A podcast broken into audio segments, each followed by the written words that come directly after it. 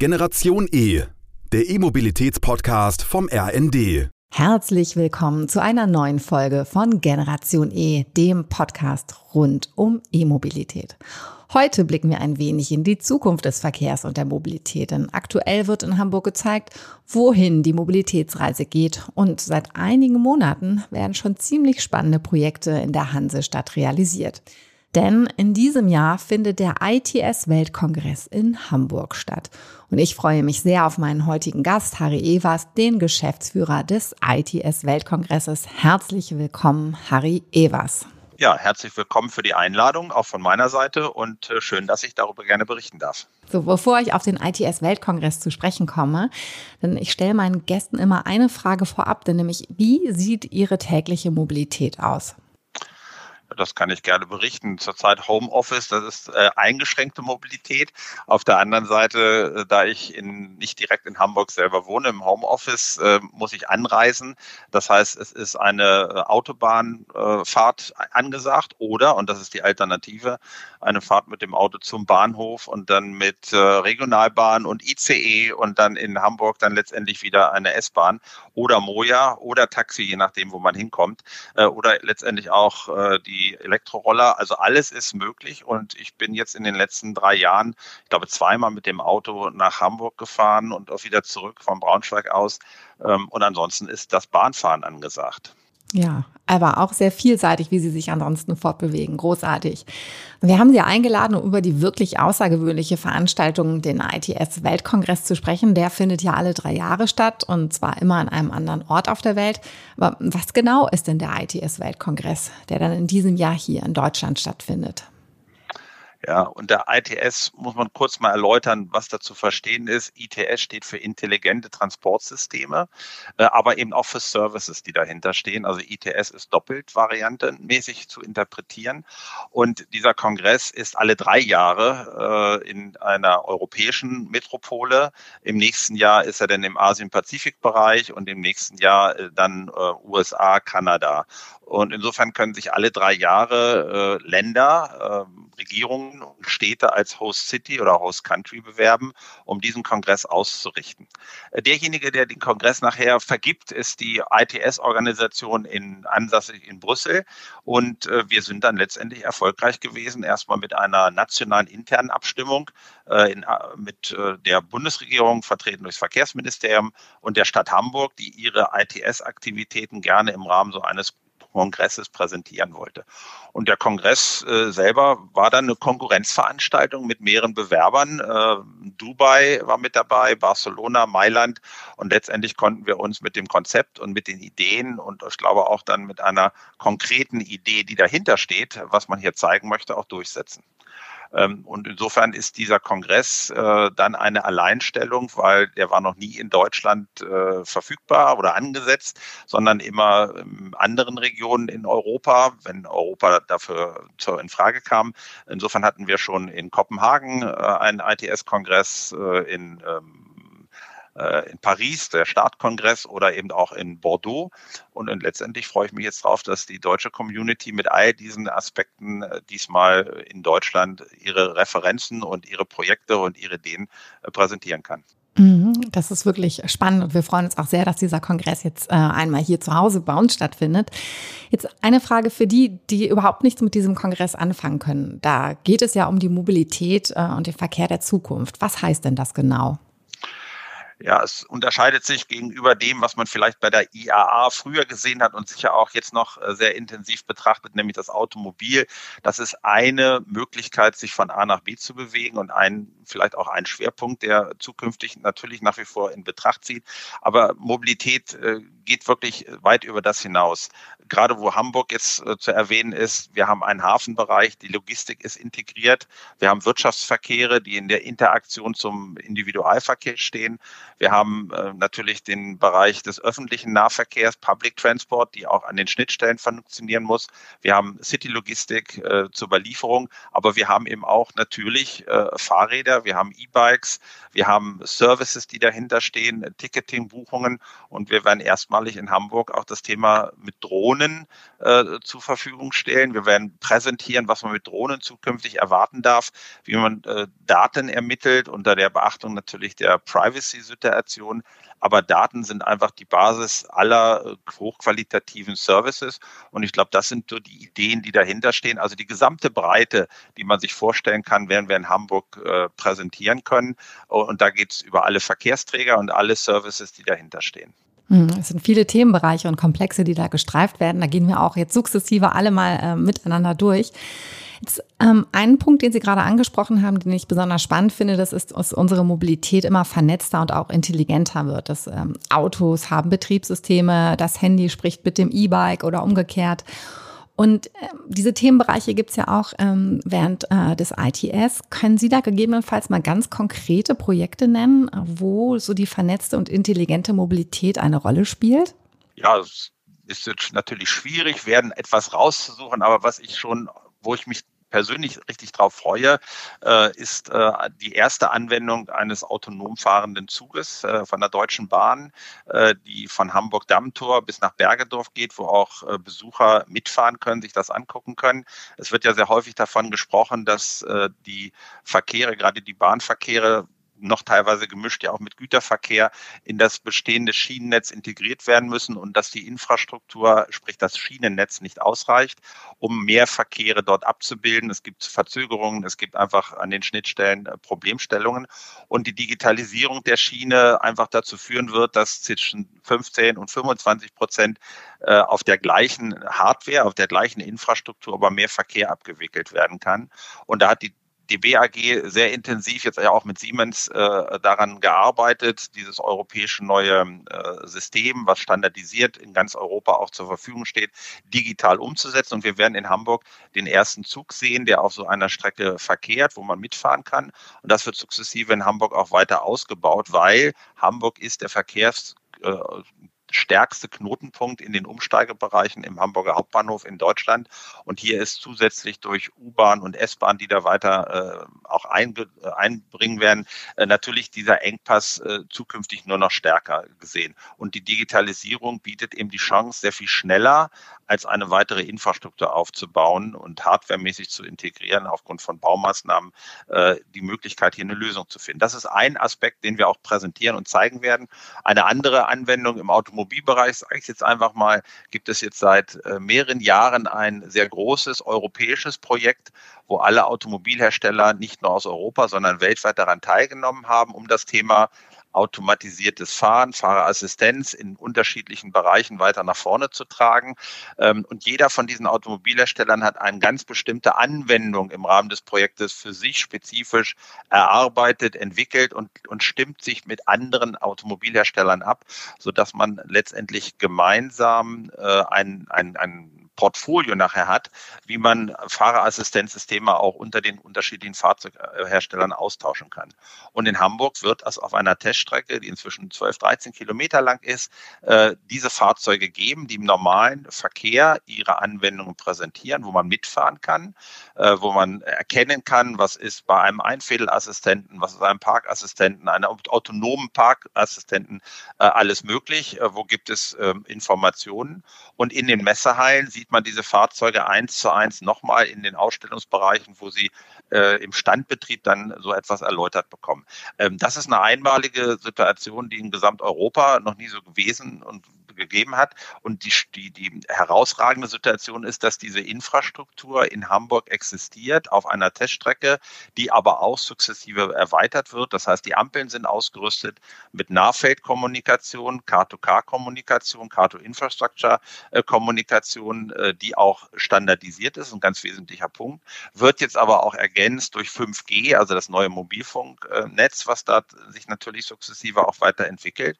Und hier sind dann Anwendungen möglich, nicht nur zwischen Fahrzeug und Infrastruktur, sondern natürlich auch zwischen Fahrrädern und Infrastruktur, wo Warn-Apps, wo Hinweisinformationen an Fahrradfahrer gegeben werden, die mit ihrer Endgeräte-App, nämlich auf einem Handy, auch eine Steigerung der Qualität und der Sicherheit äh, fürs äh, Fahrzeug haben. Und vielleicht der dritte Punkt noch, im Hafenbereich gibt es viele Anwendungen, die logistische Herausforderungen lösen ähm, und auch neue Ideen, die dahinter stehen. Äh, eine Magnetschwebebahn, äh, die man früher vielleicht schon mal kannte und die auch schon mal entwickelt worden ist, aber hier konkret für Container oder auch alternativ für Personen nutzbar gemacht wird. Hier gibt es eine Demoanlage auf 200, 300 Meter, die man sich angucken kann, äh, und zwar mit einer umgedrehten Technik zwischen Schiene und dem tatsächlichen ähm, äh, Zug, der oben drauf gesetzt wird oder dem, dem Modul, was draufgesetzt wird. Also eine Umkehr der bisherigen Technologien, was das Ganze sehr viel preiswerter macht. Oder eben natürlich das Thema Drohnen. Wir werden die ganze Woche über äh, Drohnenpräsentationen und Vorführungen haben, auch große Lastendrohnen, die dort fliegen werden, um wirklich nicht die Pizza von A nach B zu bringen und zu zeigen, dass das funktioniert, sondern basierend auf der neuen EU-Verordnung äh, U-Space, wo die Regeln, wie Drohnen sich im normalen Luftverkehr auch anmelden müssen, wie sie da genehmigungsfähig sind, äh, dass man solche Drohnenanwendungen hier auch präsentiert, in der Regel um Sicherheit zu erhöhen, um Daten zu erfassen, um damit Verkehrs- und Mobilitätsleistungen besser anbieten zu können. Und das wird man während der gesamten Woche auf der anderen Seite der Elbe sehen können.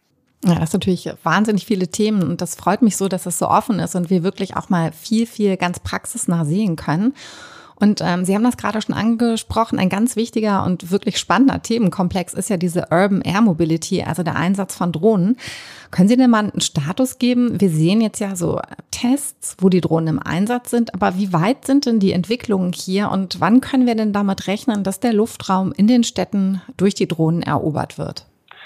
Na gut, erobern ist was eines. Ich würde sagen, ergänzt werden, um bestimmte Aufgaben zu erfüllen, die in besonderen Situationen äh, auch eine Drohne einfach sinnvoll vom Einsatz her machen lassen. Ich möchte zwei, drei Beispiele geben. Vor zwei, drei Jahren gab es erstmalig eine europäische Vereinbarung eines europäischen Notrufes im Fahrzeug. Das heißt, wenn Sie einen Unfall haben und der Airbag löst aus, äh, ist es inzwischen so bei den neu zugelassenen Fahrzeugen mit einer neuen Typzulassung, dass Sie eine Sprach Sprachverbindung und eine Information zu der nächsten Einsatzleitstelle aufgebaut bekommen, um dann mit demjenigen vor Ort zu sprechen, was ist passiert, sind es Verletzte und sie kriegen eben die Information, was für ein Fahrzeugtyp und was für eine äh, Position sie haben, wird übermittelt an, in Deutschland ist das äh, fast 500 Einsatzleitstellen der Feuerwehr. Das ist aber europäisch einheitlich, also wenn Sie mit dem Fahrzeug nach Norwegen fahren oder nach Dänemark oder nach England, ist es überall die gleiche Verfügbarkeit und Sie bekommen in Ihrer Landessprache Sprache auch tatsächlich eine Rückmeldung in ihr Fahrzeug. So, und wenn ich jetzt so einen Unfall gemeldet bekomme, ist es häufig so zurzeit, wenn es ein schwerer Unfall ist, dass die Einsatzleitstelle in Deutschland auch einen Rettungshubschrauber äh, alarmiert. Äh, und die Alternative wäre jetzt, das wäre dann der Drohneneinsatz, es muss nicht immer sofort der Rettungshubschrauber sein, sondern die eine Drohne, die eine Autobahn ähm, gewartet wird und die da letztendlich steht und aufgeladen ist als Standby, die kann natürlich so einer Unfallstelle an einem Unfallort fliegen und ein Live-Bild übermitteln. Wie schwer ist dieser Unfall? Wie viele Verletzte kann man schon erkennen? Muss ich tatsächlich einen Rettungshubschrauber äh, verwenden? Und diese Drohne kann dann auch eine K2X-Kommunikation aufbauen zu den Fahrzeugen, die davor stehen, um Informationen direkt zu übertragen. Also solche Ideen im Schadensfall in Großeinsatzgebieten äh, kann man dann mit so einer Drohne realisieren. Und wenn Gott sei Dank dann kein Unfall ist, könnte so eine Drohne auch Überwachungsflüge durch einen Bereich machen, über ein Waldgebiet machen, gerade in den heißen Tagen des Jahres, um sofort zu erkennen, ist ja irgendwo eine Brandherdsituation zu identifizieren, muss ich äh, Löschfahrzeuge alarmieren. Und da ist jede Minute und jede halbe Stunde, die man so etwas früher erkennt, natürlich sehr hilfreich. Oder ein anderer Fall, was jetzt in Hamburg äh, auch präsentiert wird während des Weltkongresses, dass Gewebeproben, die bei einer Operation sicherstellen müssen und die entnommen werden, ob eine Operation erfolgreich war, ob die, das Gewebe tatsächlich äh, frei ist von irgendwelchen äh, Tumoren, muss man bisher zu einer Pathologie transportieren. Und das wird natürlich normalerweise mit einem Fahrzeug gemacht. Man fährt also durch einen eventuell Berufsverkehr und es braucht eine halbe Stunde, dreiviertel Stunde, bis man äh, zur Pathologie ist, wenn nicht jedes Krankenhaus mit dieser Infrastruktur ausgerüstet ist. Und da ist die Alternative mit einer Drohne, so einem Gewebetransport oder vorher definierten äh, Flugrouten von A nach B zu transportieren. Und sie sparen eine halbe, dreiviertel Stunde, sowohl für den Patienten natürlich hervorragend, weil er eine halbe, dreiviertel Stunde weniger quasi in diesem Wachkoma sein muss. Und sie kriegen eine bessere Infrastrukturauslastung der, äh, der Krankenhäuser hin. Also solche Ideen kommen dahinter. Oder eine Lastendrohne, die wirklich bis 200 Kilo äh, transportieren kann, wo sie auf Betriebsgeländen ein Einsatzmöglichkeiten haben. Das sind alles so die Randbedingungen, die dahinter stehen, bis hin zur äh, notwendigen Datenerfassung äh, im Bereich äh, von äh, Überwachungen, die nachts bei Betriebsbeländen passieren, oder Sie haben Temperaturmessungen, Sie haben Schadstoffmessungen, die Sie machen können, ähm, oder letztendlich Sie sehen, wie der Verkehr im Stausituation sich auflöst oder wo Parkplätze frei sind. Das sind alles Alternativen, die jetzt mit Drohnen möglich sind, basierend auf einer europäischen Regelung, wie sich Drohnen zukünftig in einem normalen Flugverkehr integrieren lassen können und sich dafür auch anmelden müssen. Mhm, das sind ja ganz, ganz unterschiedliche Einsatzgebiete, die alle wahnsinnig viel Sinn machen und von denen wir alle profitieren würden.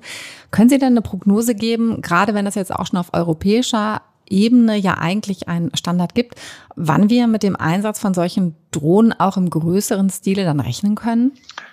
Äh, der Einsatz im Test- und Versuchsbereich, äh, der existiert ja aktuell schon.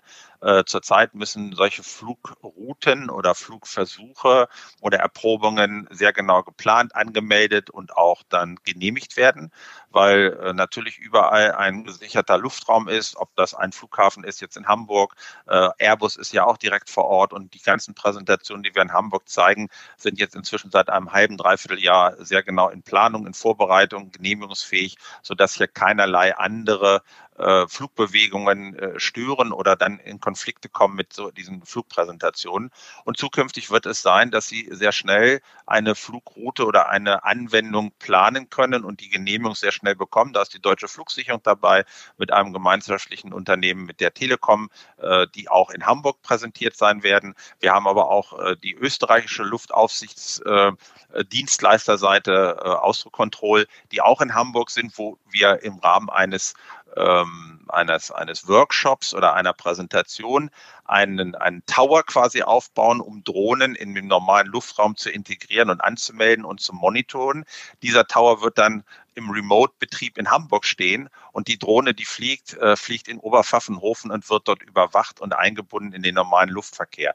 Also das ist gar nicht mehr die Zukunftsmusik. Die europäische Regelung gibt es jetzt in diesem Jahr und insofern steht dieser Markt äh, der Einführung direkt bevor. Äh, die Anwendungen sind ganz, ganz vielfältig. Insofern muss man einfach überlegen, Anwendungen zur Genehmigung und Betrieb, die Technik der Drohnen, wie lange können die fliegen, mit welchen Traglasten sind die ausgestattet, welche Technologien stecken dahinter, auch von der Batterie. Und der dritte Bereich sind natürlich die Sensoren, die mitgenommen werden. Ist es eine Bilddatenanalyse? Habe ich eine bestimmte Sensoranalyse, die dafür notwendig ist? Habe ich eine Kommunikationskomponente? Und das ermöglicht dann diese ganzen Anwendungen, die ich gerade beschrieben habe. Und zwar unter diesem Aspekt, CO2-Reduzierung, weil ich viel weniger Verkehre und Aufwände brauche, um am Boden so etwas zu realisieren und natürlich damit eine sehr viel zeitlichere, schnelle Information bekomme, was zukünftig möglich ist und notwendig ist, um dann diese Informationen zu verwenden für Smart City-Anwendungen, für Informationen für äh, Verkehrsteilnehmer, die dann diese Infos auch mitbekommen. Und ich glaube, das ist nachher eine sehr positive Sache, weil eine Drohne, die 300 Meter äh, über einer Stadt steht, die klein ist, die man weder sieht, sieht noch hört und die auch unten am Boden gar nicht äh, eine Auflösung hat, um irgendwelche Personen oder Kennzeichen zu erfassen, die wirklich nur dazu da ist, um zu sagen, wie fließt gerade der Verkehr, welche Parkplätze sind im Innenstadtbereich frei, um dann in eine Park-App sowas einfließen zu lassen, hochdynamisch. Das spart Kosten, Zeit und erhöht die Qualität von Mobilitätsanwendungen. Ja, also wir sehen schon, dass die Vernetzung der verschiedenen Verkehrsteilnehmer und der Infrastruktur auf jeden Fall ein ganz, ganz wichtiger Bereich ist. Es gibt ja sehr viele Themenfelder, die in Zukunft so einen direkten Einfluss auch auf unsere Mobilität haben, so wie autonomes Fahren, das haben Sie genannt, diese intelligente Verkehrssteuerung und viele andere digitale Dienste. Die machen die Mobilität, das haben Sie auch gesagt, die machen sie effizienter, ganz wichtig auch klimafreundlicher, für alle Teilnehmer auch sicherer und auch komfortabler. Und in Hamburg werden im Rahmen des ITS-Kongresses ja schon seit einiger Zeit Ankerprojekte realisiert. Können Sie uns da mal ein paar Beispiele nennen, wie die Hamburger schon heute ganz konkret von der Mobilität von morgen profitieren? Ja, gerne. Also wir haben vor vier Jahren angefangen, die Projekte aus Hamburg einfach mal sehr transparent zusammenzutragen und in entsprechenden Branchen oder Anwendungsbereichen äh, zusammen zu clustern, um einfach mal zu erfahren, was gibt es denn schon. Und die haben wir sehr intensiv in einem sogenannten Project Management Office zusammengefasst und kontinuierlich ähm, auch äh, monatlich äh, verfolgt, welchen Reifegrad, welche Qualität, welche Anwendungen dahinter sind. Und inzwischen sind es jetzt über 200 Projekte, die wir aufgenommen haben, die teilweise noch laufen, teilweise abgeschlossen sind, teilweise noch in Planung sind, über diesen Weltkongress hinaus. Und von diesen ganz, ganz vielen laufenden Projekten haben wir in Summe 40 Größenordnung äh, zusammengefasst und diese 40 Projekte mal als Ankerprojekte definiert, weil sie eine besondere Qualität haben, weil sie eine Alleinstellung vielleicht auch haben, national und international, oder weil sie eine ganz innovative, äh, erstmalige Anwendung dahinter stellen, einfach um sicher zu sein, wenn wir jetzt etwas präsentieren in Hamburg, dass es ein Standing hat, national und international und nicht vier, fünf, sechs andere ähnliche Anwendungen in anderen Regionen oder anderen Städten schon existieren. So, und diese äh, 40 Ankerprojekte wiederum, die haben wir dann zusammengefasst in Thementouren, so haben wir sie mal genannt, um diese Thementouren dann auch buchen zu können.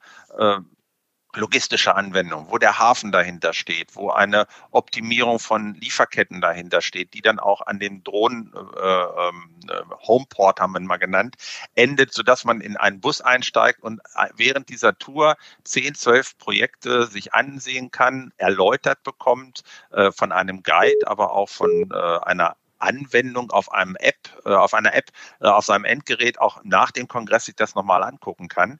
Äh, das ist mal das Format, was wir anbieten. Da geht es genauso um intelligente Infrastrukturen, die wir zeigen wollen, oder über Services, die es neu in Hamburg gibt, oder eben auch, was ich ganz zu Anfang schon berichtet habe, wo man sich in eine, ähm, eine, eine S-Bahn begibt, um autonom vom Dammtor nach Bergedorf zu fahren und auch wieder zurück. Das sind vier Thementouren, die in Summe diese 40 Projekte Projekte abdecken. Und als Beispiel, das ist das, was, glaube ich, zurzeit am attraktivsten oder auch äh, am, am, populärsten ist, weil es auch den höchsten Komplexitätsgrad hat, das ist dann das äh, Projekt Heat, wo ein, ein, ein kleines Fahrzeug äh, autonom äh, durch Hamburg fährt, äh, in dem Bereich der Hafen City, auf einen Rumkurs und wo sie einsteigen können, noch mit einem Fahrer drin. Das wird aber sukzessive weiterentwickelt, sodass diese Fahrtroute irgendwann mal wirklich autonom stattfindet und in einem normalen Umgebungsbereich des normalen Straßenverkehrs auch realisiert wird.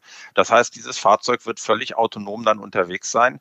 Ähm, und das ist zurzeit, äh, ich glaube, eine Herausforderung, die so in der Art noch nirgendwo passiert ist.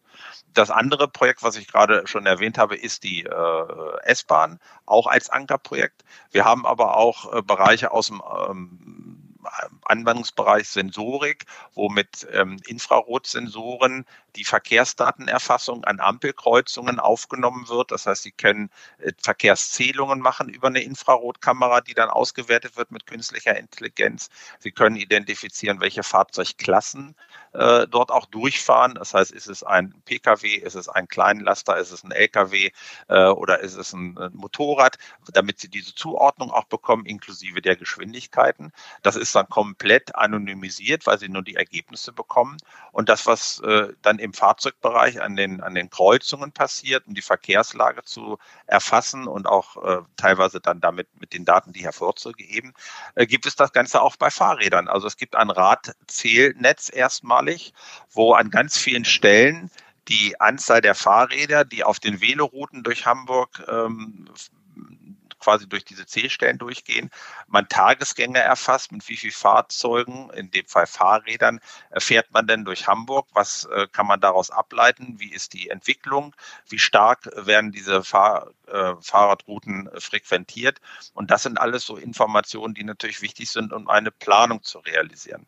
Und der letzte Punkt ist das Thema, dass ich äh, auch Fahrräder ausstatten kann mit nicht nur Car-to-X-Kommunikation, sondern auch Bike-to-X-Kommunikation.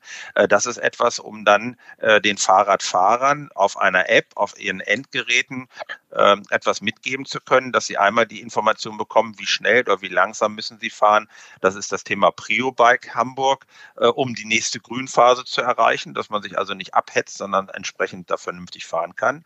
Äh, und eben äh, Traffic Light Forecast, also zu wissen, auch in den Fahrzeugen, wann wird's grün oder wann wird's rot. Oder eben das Thema auch Abbiegeassistenten für die städtischen LKWs, die jetzt ausgerüstet werden, um einfach da die hohen Unfallzahlen, wenn ein Lkw-Fahrer rechts abbiegt, zu verhindern, dass er einfach äh, ein Fahrradfahrer oder einen Fußgänger übersieht. Das sind so Themen, die sehr intensiv auch als Ankerprojekte dann dienen. Ja, die klingen ganz großartig, weil das die Sicherheit der Verkehrsteilnehmer natürlich immens erhöhen würde. Und ja. ehrlich gesagt kann ich es kaum erwarten, bis sie wirklich dann etabliert sind und wir alle davon profitieren. Und jetzt komme ich nämlich auch auf den nächsten Punkt, der für mich ähm, ganz spannend ist, mal ein bisschen die Hintergründe zu erfahren. Nämlich, es wird ja sehr, sehr viel Wissen generiert, jetzt schon seit Monaten durch diese Projekte, die nicht nur während des Kongresses, sondern auch schon jetzt im Vorfeld realisiert sind. Was passiert denn mit diesen Erkenntnissen? Also gibt es einen Wissenstransfer irgendwie auf Bundes- oder auf kommunaler Ebene? Weil ich möchte schon ganz gerne wissen, wann kann denn der Rest der Republik so in den Genuss von den innovativen Projekten kommen, die Sie gerade so wunderbar skizziert haben? Also das ist für uns ein ganz wichtiger Punkt, dass es etwas Nachhaltiges ist, was jetzt in Hamburg realisiert wird häufig, und das habe ich aus eigener Erfahrung ja auch häufig leider mitnehmen müssen, gab es ein Forschungsprojekt. Und wenn das Forschungsprojekt abgearbeitet war, hat man diese Ergebnisse vielleicht für ein, zwei der Projektbeteiligten noch äh, nachhaltig auf bewahren können oder auch wieder verwenden können. Aber diese Transformation in andere Bereiche ist da letztendlich unterblieben.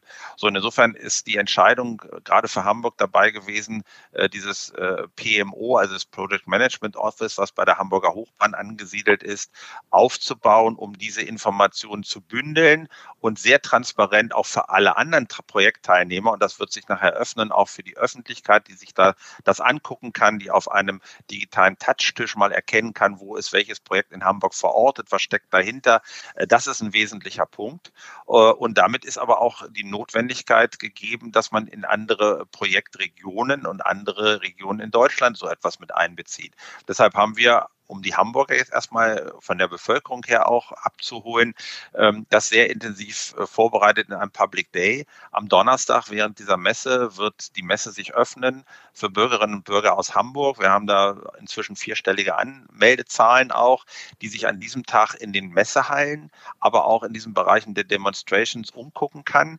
Denen wird erläutert, was da möglich ist und das sind dann auch kontinuierliche Weiterentwicklungen, inklusive natürlich auch der Anmeldung, dass man so eine Demo-Tour mal mitmachen machen kann oder eben auf einem äh, entsprechenden Forum. Ranga Yogeshwar wird ein bisschen was dazu erzählen, was aktuell State of the Art ist und was damit weiter passieren wird. Aber das Thema Nachhaltigkeit ist wichtig. Diese Ergebnisse, die wir jetzt hier erarbeitet haben in den Projekten, werden Verwendung finden in Form unserer Aktivitäten als ITS-Community mit dieser PMO-Seite, dass wir auch weitere Projekte vorbereiten und die gehen direkt in die Umsetzung der städtischen ähm, Betriebe mit ein was ich vorhin gesagt hatte, das Thema Heat wird natürlich weiter sich entwickeln, indem jetzt ein Fahrzeug mal aufgesetzt wird. Wenn sich das mit all diesen Randbedingungen so in der Erprobung wieder zeigt, wird dann Produkt raus. Und ein Produkt ist dann etwas, was man natürlich auch in anderen Städten dann einsetzen kann. Äh, was ich mit der Bahn gesagt habe, die Erstanwendung jetzt in Hamburg einer digitalen S-Bahn. Das wird sukzessive in Hamburg ausgebaut, aber dann auch in anderen Städten.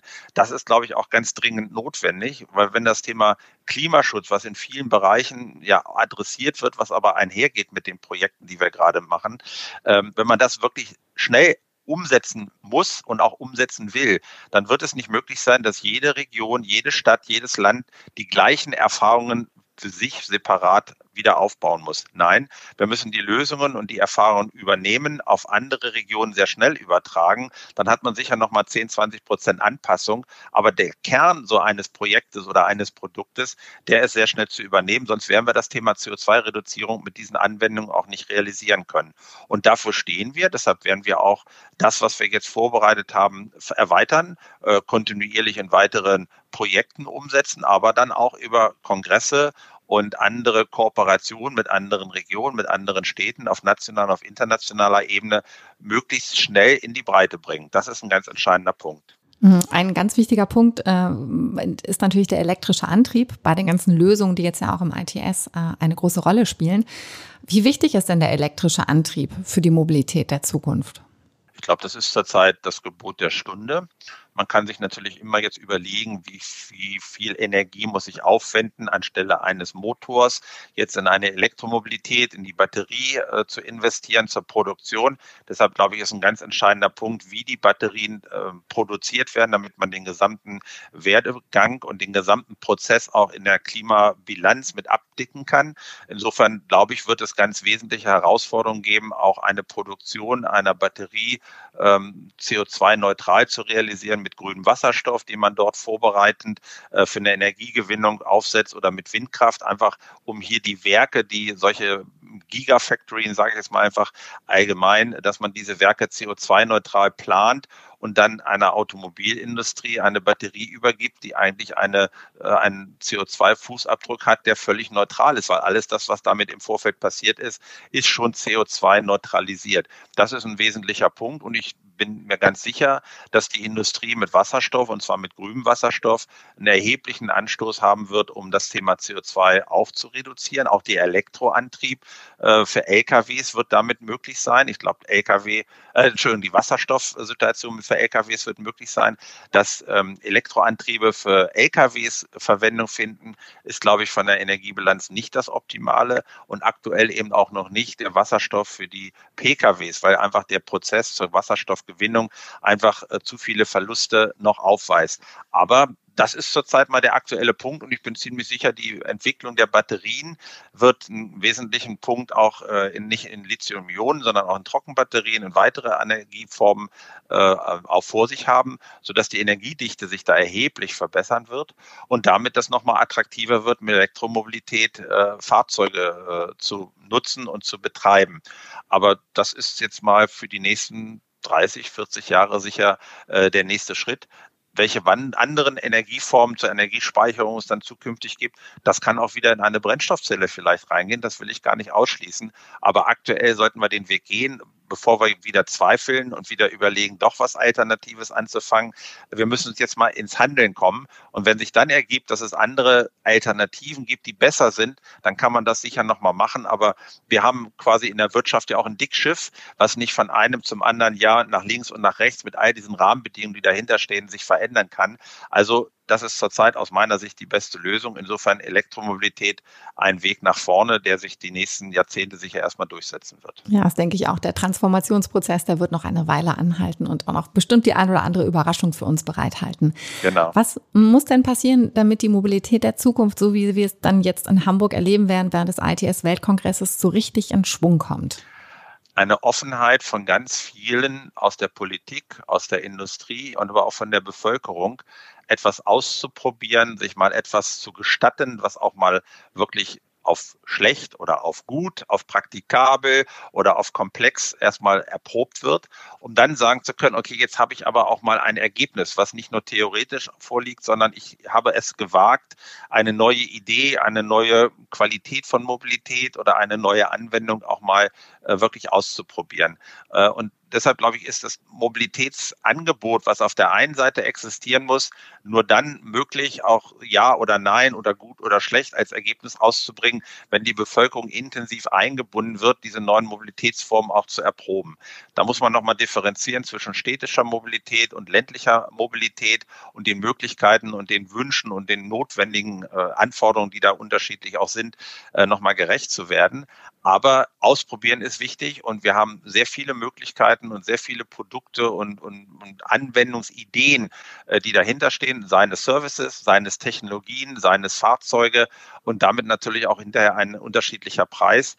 Das muss man ausprobieren. Das Geschäftsmodell wird ein wesentliches dazu beitragen, ob Unternehmen in bestimmte Bereiche investieren. Auf der anderen Seite brauche ich rechtliche Rahmenbedingungen und ich einen politischen, ich sag mal, Korridor auch definieren, wo man solche Ideen auch umsetzen muss. Das ist ein entscheidender Aspekt. Also alle zusammen, alleine wird es keiner schaffen und keiner darf auf den anderen gucken nach dem Motto, das ist deine Aufgabe, deine. Nein, das wird eine Gemeinschaftsaufgabe werden. Und der zweite und ganz wesentliche äh, globale Aspekt wird sein, dass man die Erfahrungen und Ergebnisse, die man irgendwo macht, nicht in Konkurrenz sieht und sagt, aber ihr müsst das selber ausprobieren. Nein, man muss offen sein, diese Erfahrungen zu tauschen mit anderen Regionen, mit anderen Städten, ähm, um dann sagen zu können, probiert es doch einfach mal aus. Wir geben das gerne raus. Also da muss eine sehr offene Kommunikation und ein Know-how-Transfer auch möglich sein in beide Richtungen, äh, weil man kriegt auch gerne aus dem Ausland und aus anderen Regionen Erfahrungen mit. Äh, und insofern ist das aus meiner Sicht eine super Möglichkeit, um zu zeigen, dass man mit Technologien, die jetzt im Einsatz sind, trotzdem in ganz anderen Regionen unendlich viel äh, Unterstützung geben kann mit neuen Geschäftsmodellen. Und das werden wir sehr konkret auch zeigen auf dem Public Day äh, in Hamburg, welche Transferleistungen da möglich sind. Also die Mobilität der Zukunft, das ist eine Gemeinschaftsaufgabe. Großartig. Nur so kann es gehen. Ja. ja. Gut, dann bringen wir mal die Offenheit mit, ganz viel auszuprobieren. Wir sind leider schon auf der Zielgeraden, aber eine Frage, die ich meinen Gästen immer noch ganz gerne zum Schluss stelle, das ähm, blickt ganz passend wie heute auch in die Zukunft. Dann was glauben Sie, wie sieht denn unsere Mobilität in der Zukunft aus, so in 10, 20 Jahren? 10 oder 20, da wird sich noch was ändern, aber was sein wird, ich werde nicht jedes Transportmittel, was ich nutze, auch selber besitzen. Also den E-Roller, das Auto, ein Zweitwagen, das ist einfach zu viel. Ich glaube, da wird sehr viel mehr diese Sharing-Dienste sein, wo ich Mobilität mir kurzfristig anmiete, die nutze, ob das in der Stadt ist, ob das äh, auch teilweise später auf dem Land sein wird. Ich muss nicht immer das Fahrzeug stehen haben. Ähm, und der zweite Aspekt wird ganz wesentlich in die Richtung gehen, dass mit Automatisierung, auch autonomen Fahren oder künstlicher Intelligenz die Qualitäten der Mobilitätsservices sehr viel besser werden und auch mehrere Services angeboten werden. Also überall dort, wo jetzt noch Lücken sind, wo die Qualität noch hakt, wo Anschlusssicherung schwierig ist, das wird auf jeden Fall sich nochmal verbessern und damit auch die der Komfort einer Mobilität, die man benötigt, äh, wird sich in die richtige Richtung bewegen. Das geht mit Technologie, das geht mit KI und Services, die dahinter stehen. Und das ist nachher das gesamte Paket, was als Mobilität selbstverständlich ist. Aber ich besitze die Mobilität nicht kontinuierlich, sondern ich kann sie buchen und sehr kurzfristig dann aber auch nutzen. Okay. Vielen Dank, Harry Evers, dass Sie heute bei Generation E zu Gast waren und uns spannende Einblicke gegeben haben. Ja, sehr gerne, auch von meiner Seite. Ich hoffe, Ihnen hat unser Ausflug in die Zukunft gefallen. In 14 Tagen gibt es die nächste Folge.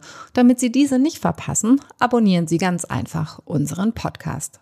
Das war Generation E, der E-Mobilitäts-Podcast vom RND.